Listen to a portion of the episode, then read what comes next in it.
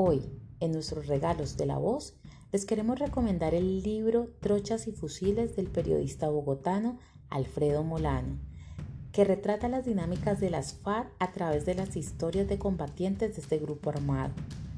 En un fragmento del libro, exactamente el capítulo 3 llamado El Camino de los Huyentes, podemos leer. Cuando comencé a crecer y ya tenía unos 12 años, servíamos de guía a las guerrillas para ayudarles a hacer las travesías. Nosotros conocíamos todas esas ollas, filos y páramos como nuestra propia casa y por eso los guerreros confiaban más en nosotros que en nadie.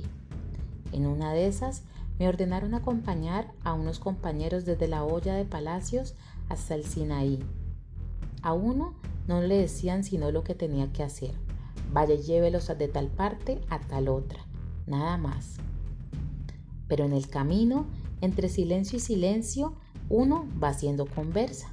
A mí me dio la corazonada de que los compañeros eran camaradas, gente de mando, y comencé a indagar con mucho cuidado. Los noté cansados como si llegaran de pelear, pero no había oído de encuentros en esos días por la zona. Venían ocho hombres muy bien armados y se trataban unos a otros con mucho respeto y como combatientes. Había un camarada amplio de cuerpo y de cara, con unos ojos muy finos y rápidos, que hablaba poco y que lo llamaba a uno joven.